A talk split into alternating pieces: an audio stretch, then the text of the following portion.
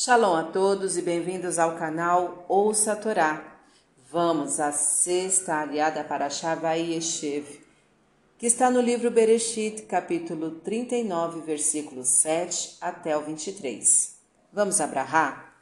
Baruch atah Adonai, Eloheinu melech haolam, asher barabanu mikol hamim venatan lanu et toratu.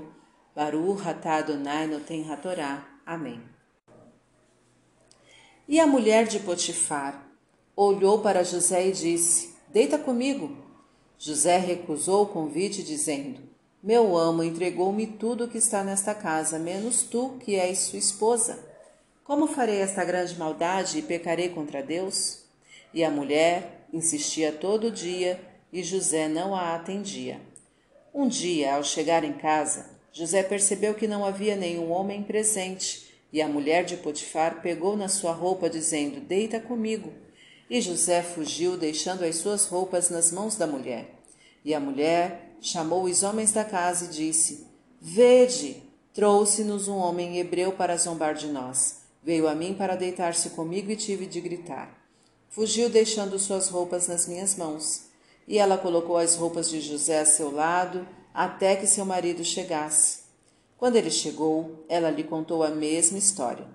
Potifar se zangou e colocou José na prisão reservada aos servos do Faraó. E Deus esteve com José, e estendeu-lhe sua bondade e o tornou simpático aos olhos do chefe da prisão. E este deu a José ascendência sobre todos os presos que passaram a cumprir suas ordens. O chefe da prisão não controlava as ações de José, pois Deus estava com ele e o fazia prosperar em tudo. Amém. Baruch atah Adonai, Eloheinu melech haolam, asher natan lanu toratot torat emet v'chayeu lanatah betorreinu. Baruch atah Adonai, noten hatorá. Amém. Vamos aos comentários? José era formoso em porte e semblante e, portanto, cobiçado pelas mulheres. Isto requeria um grande esforço dele para se abster de relações proibidas ou inconvenientes resistindo às tentações de que era alvo. Quanto melhor a pessoa é, mais sujeita a tentações ela está.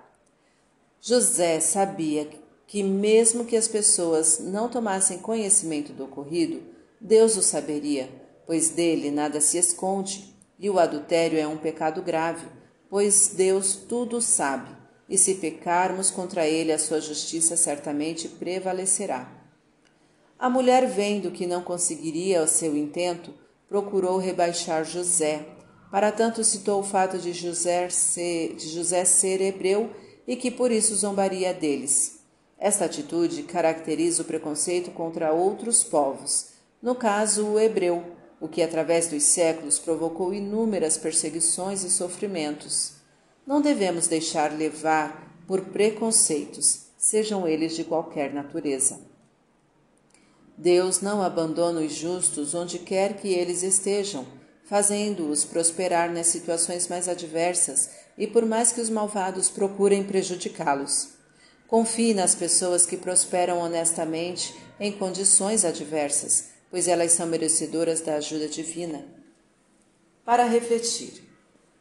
Confie nas pessoas que prosperam honestamente em condições adversas, pois elas são merecedores da ajuda divina. Se você está sendo alvo de tentações proibidas, saiba que é um teste divino para ver se você consegue superá-las. Mantenha-se alerta contra os preconceitos, pois além de injustos, demonstram fraqueza de caráter das pessoas que os têm. Afaste-se delas. Para exercitar. Você tem preconceito contra negros, judeus, etc. Por quê? Conheça-os melhor e verifique se seu preconceito tem fundamento. Comente embaixo. Tá gostando do conteúdo do canal? Então curta, comenta, compartilha.